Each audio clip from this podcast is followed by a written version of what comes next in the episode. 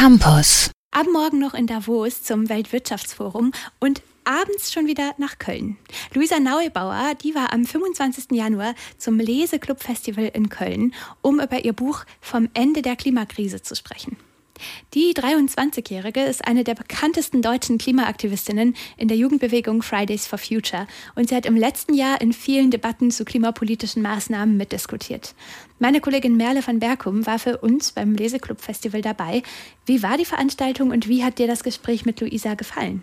Ähm, ja, das Gespräch mit Luisa Neubauer war echt inspirierend. Sie war genauso differenziert und unaufgeregt in ihrem Auftreten, wie es auch in den Medien rüberkommt. Und äh, die Lesung hat in einem gemütlichen und intimen Rahmen stattgefunden, sodass wir uns abseits vom Medientrubel wirklich auf das Buch konzentrieren konnten.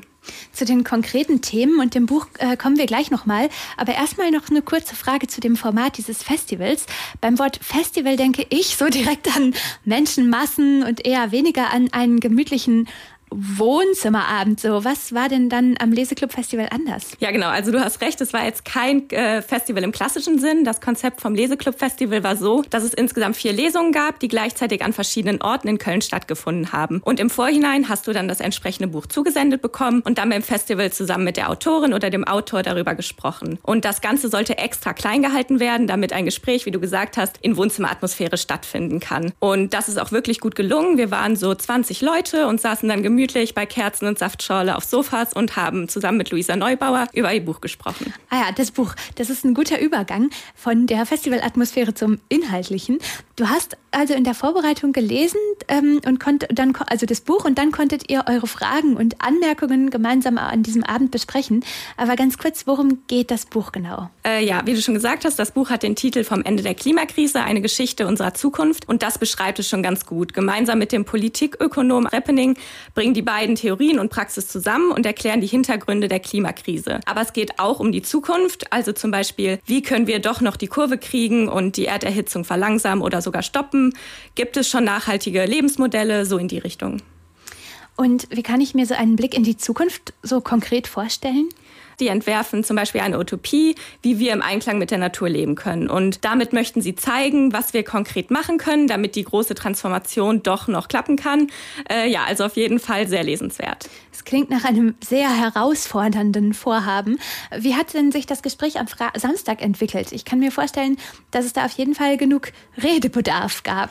Äh, ja, das auf jeden Fall. Ähm, also die 1Live-Moderatorin Mona Amesiane, die hat die Gesprächsrunde eingeleitet und erstmal mit einer Vorstellungsrunde gestartet gestartet und die Begeisterung war erst nicht so groß, ähm, aber es war dann doch total interessant zu hören, wen das Thema alles bewegt. Und wir waren eine recht gemischte Runde und daraus sind dann auch schon die ersten Fragen hervorgekommen. Ja, und den Abschnitt im Buch darüber, dass die Klimakrise auch eine Kommunikationskrise ist, die fanden die meisten am spannendsten. Und das ging mir auch so, muss ich sagen. Ähm, also wie man die Dringlichkeit und die Nähe vermitteln kann und wie vor allem Journalistinnen und Journalisten ihre Schlüsselrolle wahrnehmen können. In einem so gemischten Gesprächskreis kann es bestimmt auch mal zu sehr unterschiedlichen Meinungen kommen. Gab es Themen, wo sich die Ansichten von euch unterschieden haben? Also alle, die da waren, waren natürlich irgendwie mit dem Thema verbunden. Äh, eine Sache, wo wir auch länger mit Luisa drüber geredet haben, war die persönliche Frage nach Schuldgefühlen. Äh, da waren die Antworten recht unterschiedlich. Luisa hat auch gesagt, dass sie manchmal eine Ohnmacht verspürt.